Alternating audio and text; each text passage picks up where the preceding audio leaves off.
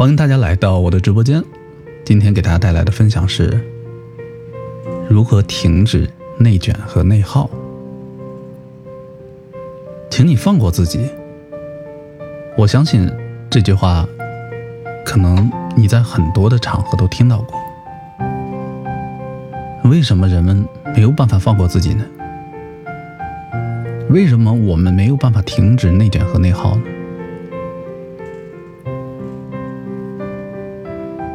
特别是在当下这个时代，我身边有一些朋友会反馈出这样的声音，他们说，常常觉得自己很累，特别想停下来放松个几天，但一旦自己有这种想法，脑海中就会蹦出另一个声音说，不要停，停下来就完了，这就导致着他们只能逼着自己强撑。不给自己留下任何喘息的空间。但实际上，当我们跟他聊一聊具体情况，看看如何排解这种紧张感的时候，我们往往发现，他们并不能说清自己到底会遇到什么停下来就完了的事儿。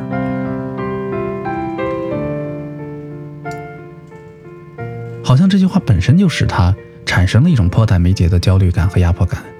好像自己的人生随时都有可能停摆。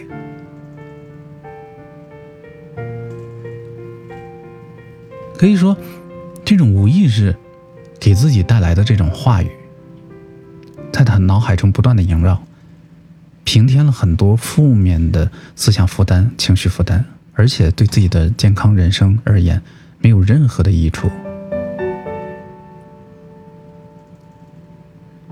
我相信人们也会由此变得烦躁和疲惫。在这种思想负担下，难道你有更好的精神状态来应对生活中真正的难题吗？是。其实类似的情况，在我们的生活中还有很多。我们总会凭空的给自己增加一些根本就。在现实中不实际存在的那些心理负担，只是我们根本就没有意识到，这些对于我们的健康生活杀伤力究竟有多大。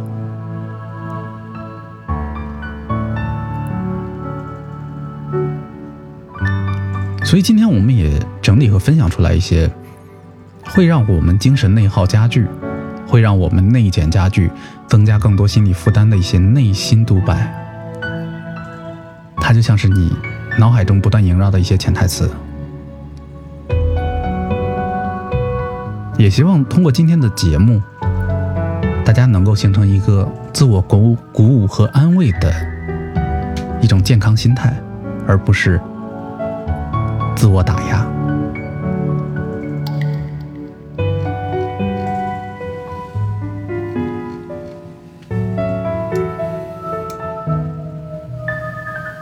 有这样的一种心态，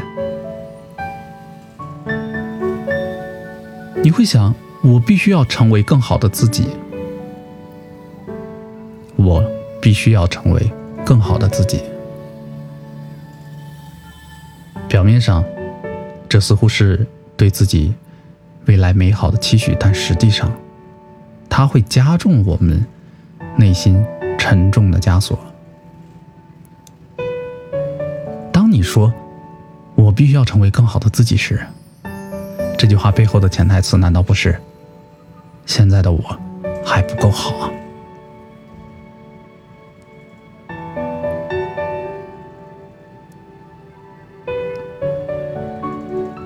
如果你一直在这样的心态下保持，你或许真的可以把自己拾掇的不错，也获得一些还行的成就。但是与此同时啊，这种信念不断的侵蚀你的自尊心，似乎你要不断的、不断的变得更好，才能获得别人的认可，给自己内心带来一点点的安全感。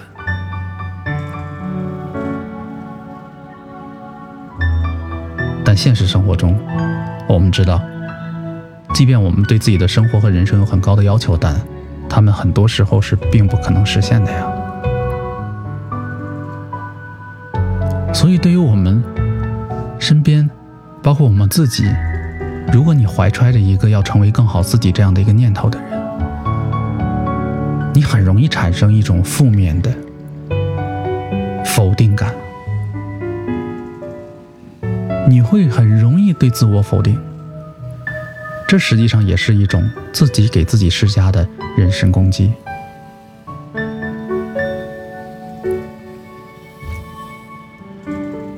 要成为更好，这或许是一件有意义的、有价值的事情，但是这些意义和价值，它本就不应该建立在自我否定、自我对抗的基础上。我们应该学会跟自己合作。让我们内在世界变得更平和，也更强大，慢慢的成为我们想要成为的样子。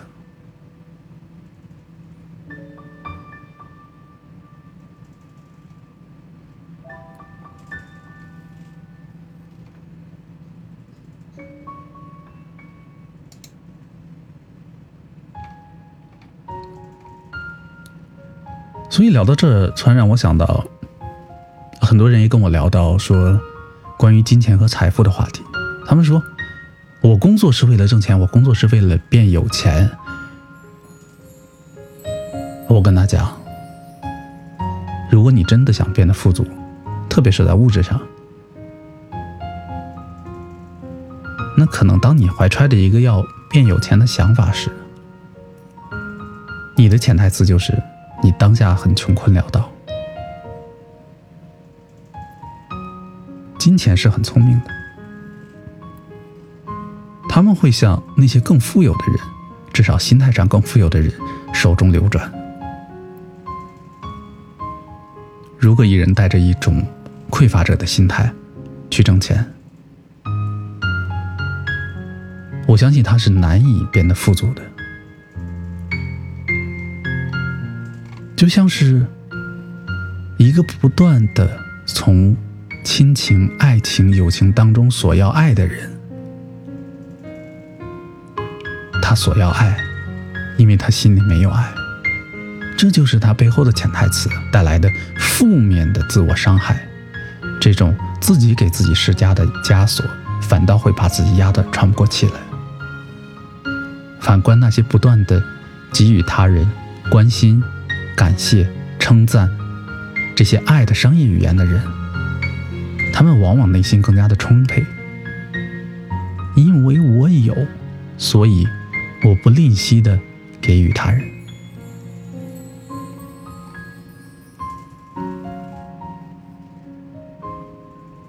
所以回过头来看看，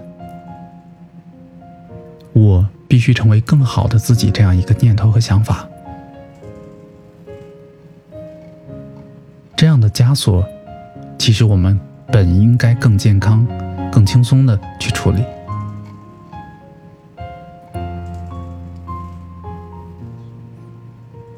乔恩说：“好像是哦，我也没有穷困潦倒，过得还是挺好的。”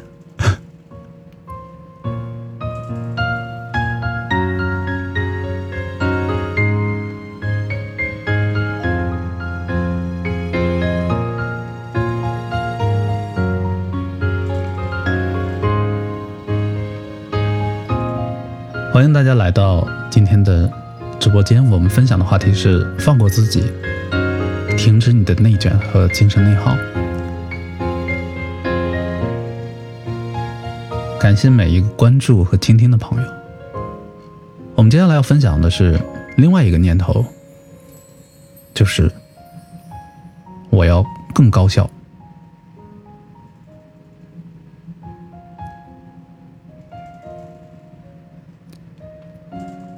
告诉自己要高效的人，他会倾向于认为自己好像每分每秒都应该被有效的利用起来。他除了把自己的日程表排得满满当当，他们平时日常通勤的时候也得过得特别充实有意义，塞得好满。但这都会导致他把自己推向一个。高效能的焦虑里，一旦高效的焦虑，就会觉得很多事儿其实都在浪费时间。那些当下的简单的快乐的闲暇时光，就会从他的指缝间转瞬即逝的溜走。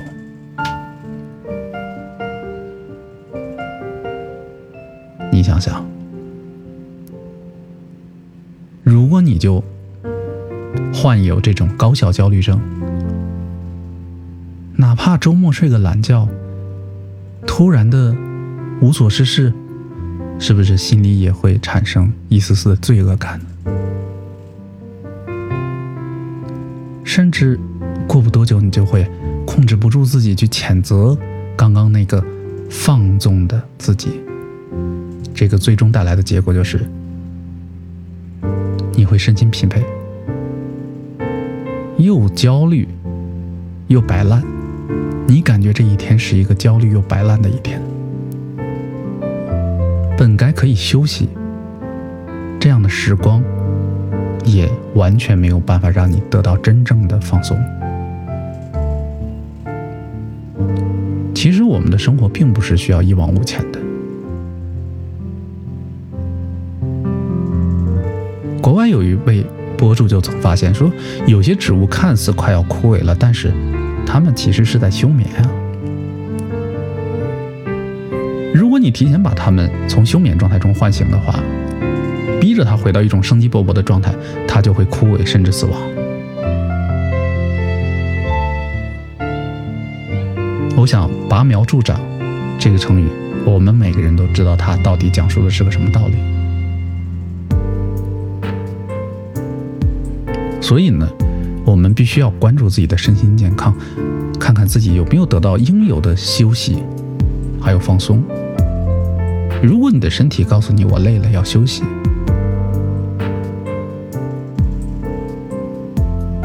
那你必须要相信，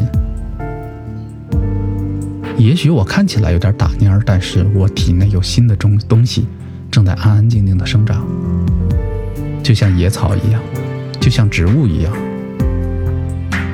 春风吹又生。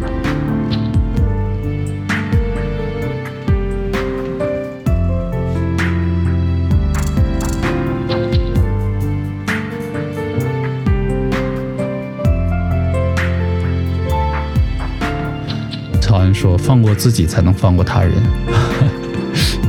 是这样。有的时候我们对自己太较真儿了，我们对自己的要求太高了，我们给自己设立了一个又一个的高标准，完美的生活，卓越的形象，但是这些把自己压得喘不过气来，我们。错过了一个又一个美好的当下。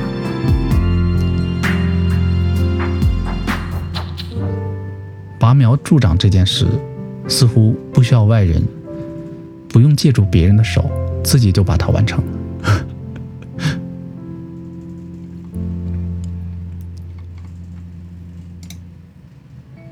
还有一种思想，也会压迫着我们，让我们变得更加的内卷、内耗。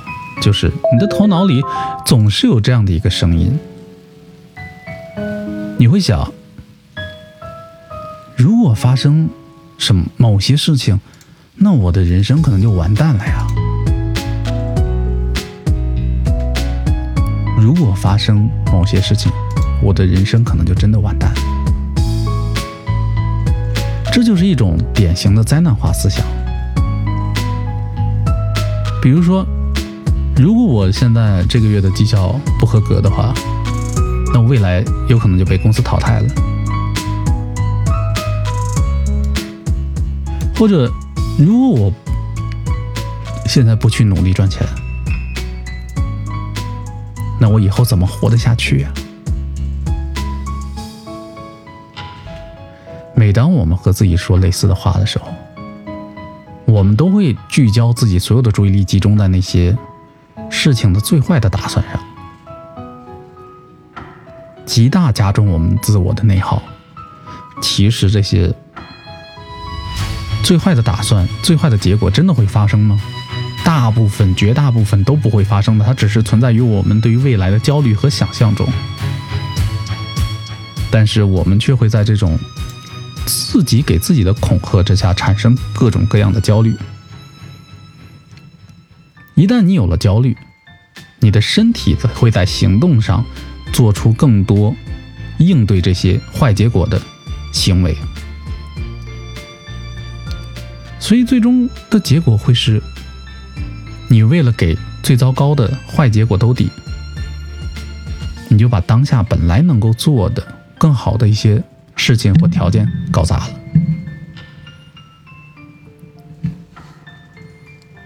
它会导致一种本末倒置的行为方式。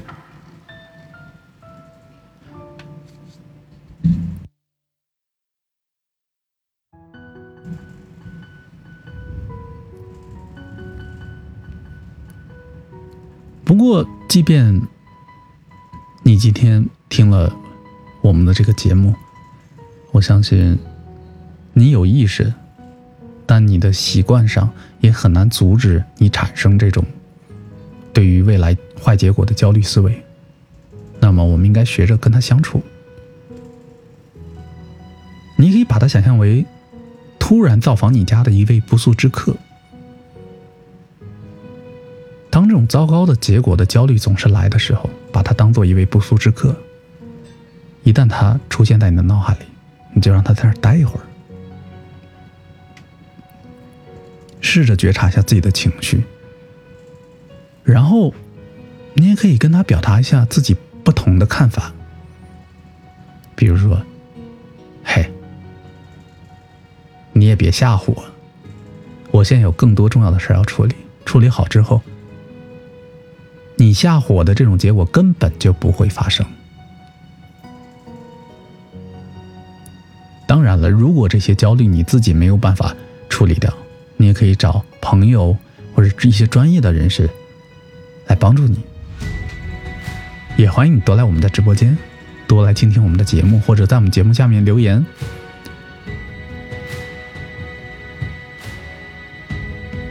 实际上，在现实中，什么都没有发生。新一说：“我总是灾难化，什么事情都会做最坏的打算。”那可能刚才这个分享能够给你起到一些帮助。乔安说不敢停下来，感觉地球离了我都没法转了。确定跟我们之前的节目《自恋型人格障碍》没有关系吗？好，我们继续啊。还有一种声音，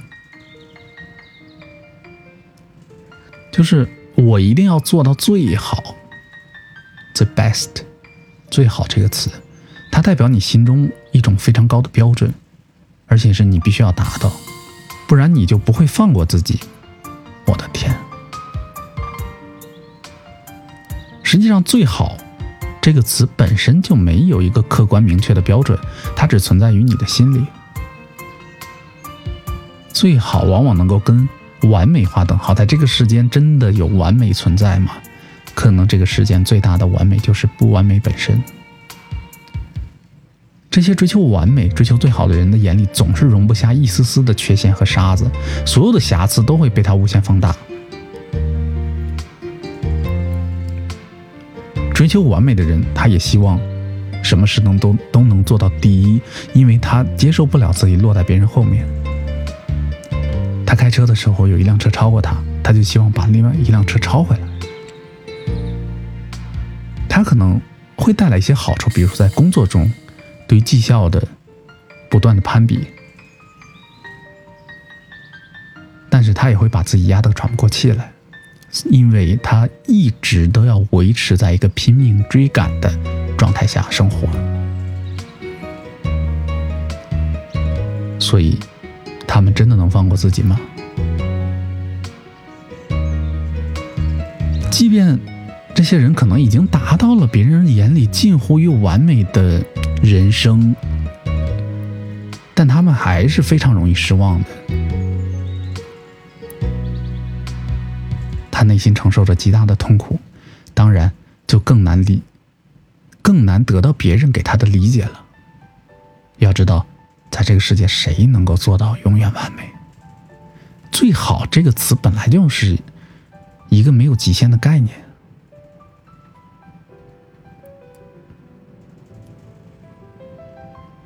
有的时候，你去想想，我为什么没做到最好？还不如想一想，虽然我没有做的最好，但是也不错了。这种富足的、足够好的心态，往往代表着你开始学着放下自己，放过自己。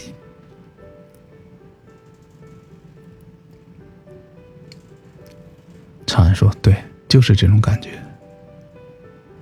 欣欣说：“我辞职后好多了，强迫症都减减轻了很多。”小安说：“不要最好，但求更好。”就问你吓人不吓人？这可太吓人了！关键是你在恐吓自己啊！这道枷锁看起来就是自己给自己加上的。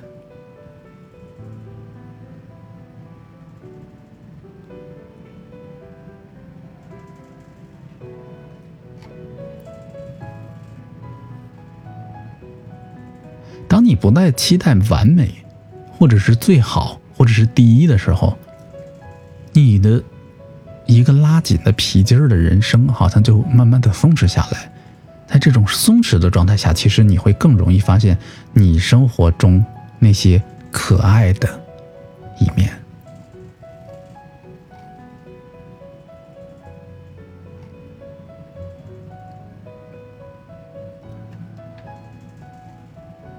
心态呢，也挺吓人，那就是别人都过得比我好。在日常生活中，有意无意的跟别人比较是不可避免的。但是，如果你经常的说别人比我好，别人比自己好，那么你可能透露出来的并不只是一种羡慕的心态，而是被更多的负面情绪包裹着。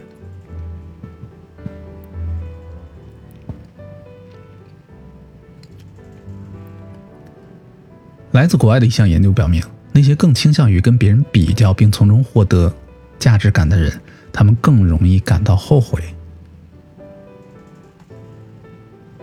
其实，本来这种对比就是一个很难、很难做出的一种比较。那如果你习惯去做比较，你特别容易把自己曾经的过错拿出来去对对比。体验更多的失落和丧失感，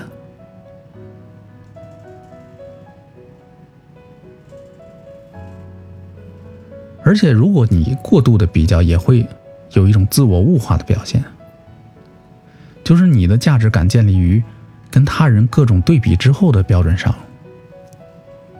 他比我挣的多一点，他就比我有价值。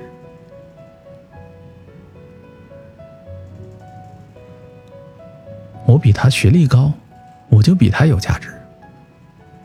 通过这种不断的对比，自我的价值感正是建立在这种对比之上的。所以，往往会因为自我的价值不高，感到各种各样的焦虑。他会觉得我是不是不被这个社会认可？因为我的价值感好低呀。所以，他会拼了命的把自己开足马力去提升自我价值。其实眼中，那个别人过得很好，别人处处比我强，这只是我们对于自己理想生活的投射。就像是你在刚刚谈恋爱的时候，你觉得对方哪儿都好，在亲密关系中，这叫一种月晕现象，它是带有滤镜的。当我们看别人的时候，也是把我们理想生活和理想的自己投射到了别人身上。如果你不相信，你放下你压迫的状态，坐下来跟这个人好好聊一聊。也许你会发现，也许他生活中出现很多的困扰，甚至会反过来羡慕你。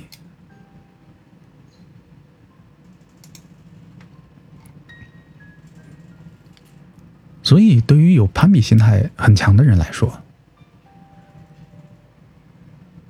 你的生活可能并不全部是那些痛苦。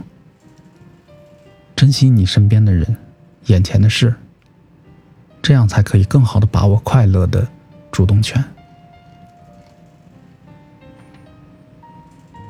心怡说：“我从来不这么比，这不是给自己添堵吗？”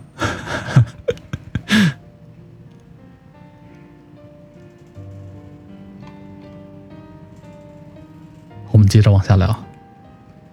还有一种心态，蛮可怕的，就是你的头脑中。经常有这样的独白，比如说，如果当时那个样那样，那就好了。每当你对当下的自己不满意的时候啊，你头脑中就有这样的想法，说：“哎，如果当年我选了另一条路，肯定不会像现在这样。如果当时我更努力一点，也许能上一个更好的学校。”如果当年我选择了另外一个人而不是他，也许我的家庭更幸福。所以这种“假如如果”的思维模式在心理学中属于反事实思维，也就是指一个人会思考或者想象与现实实际发生的事儿完全不同的一个结果，反事实。这种较劲儿的结果，通常就是想象另一个平行世界中的你。选择了更好的人生，通向了更美好的结局，而这样的一种落差感会让你愤恨又可惜，并且不断的反刍它。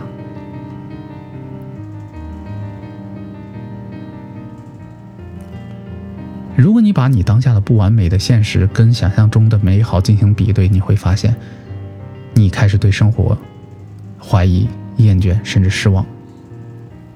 这种反事实的结果，这种想象，通常特别吸引人。它总是给你一种未曾发生过的美好的幻想。但是，当你选择另外，当时真的选择另外一种选项，你的人生能够变得更好吗？答案往往是未知的。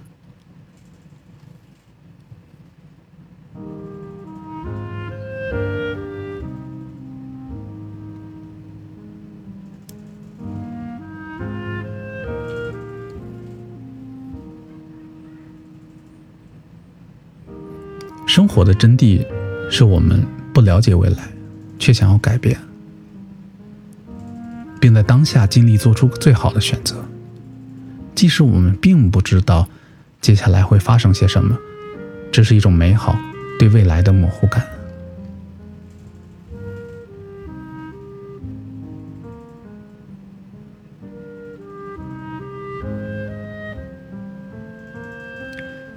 乔安说：“世俗里大部分人都会比较。”心说：“我是那小组。”乔安说：“你不想比，他们会拉着你做对比，就很好笑。”心说：“这样的我都拉黑了，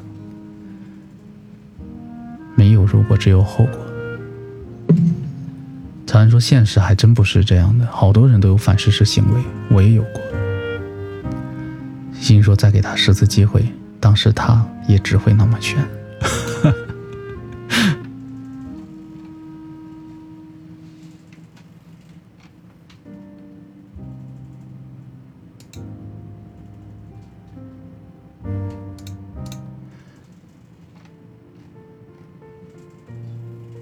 还有一种压迫感来自于，当你想象一个目标的时候啊，你头脑里会有一种独白说：“如果达成了。”某种目标之后，我一定能获得幸福。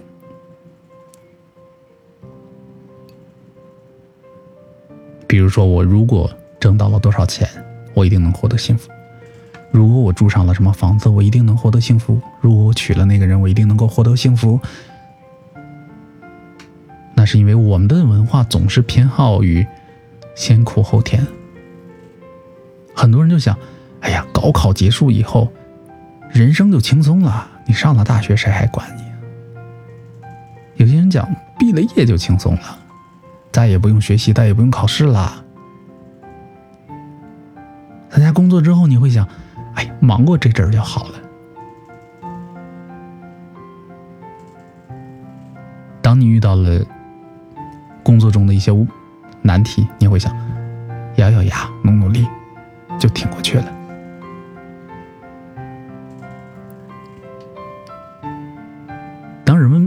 到感情问题的时候，可能也会想，或许结婚之后就明白了。但是，熬过那个节点之后的你，却很少有人回过头来看，因为，它并不能带给你想象中的那种满足感。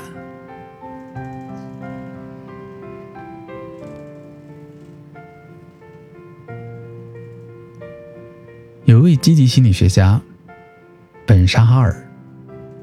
他就在自我成长过程中有过类似感受，他给这种感受起了一个名字，叫“到达谬误”，就是原以为达成某种目标之后就可以获得幸福，比如你拿了某个项目，参加了某个工作，或者实现某种理想，但是当你真正达到之后，你发现它远远没有你想象中那么幸福。如果你有这种想法，等于你给幸福跟当下的自我之间设立了一个前提条件。对这种人来说，幸福永远不是当下，幸福必须是满足一些条件才能拥有的，否则你没有资格。这种内心独白的方式就像是望梅止渴，这种到达命悟。也会让人们产生原本就不需要存在的一种危机感，它会剥夺你当下的快乐。无时无刻的，你好像自己就把自己想象成了一个快要渴死的沙漠中的人，你会忽视自己当下的感受，闭着眼，一股脑的冲向远方那片根本不存在的美丽。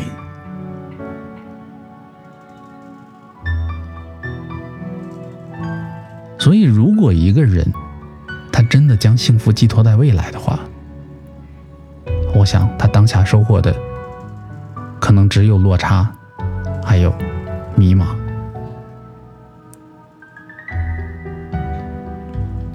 所以，对于真实来说，我们真正拥有的其实只有当下的体验。如果你当下每时每刻正在度过的都是幸福和快乐，那我相信，我们自然就拥有了幸福快乐的生活。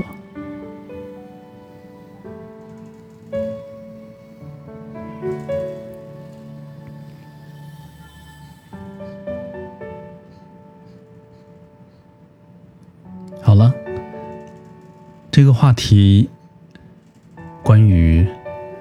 如何放过自己，停止内耗和内卷？到这里就分享完了。也希望每一个听到这次分享的小伙伴都能够收获属于你的当下的幸福。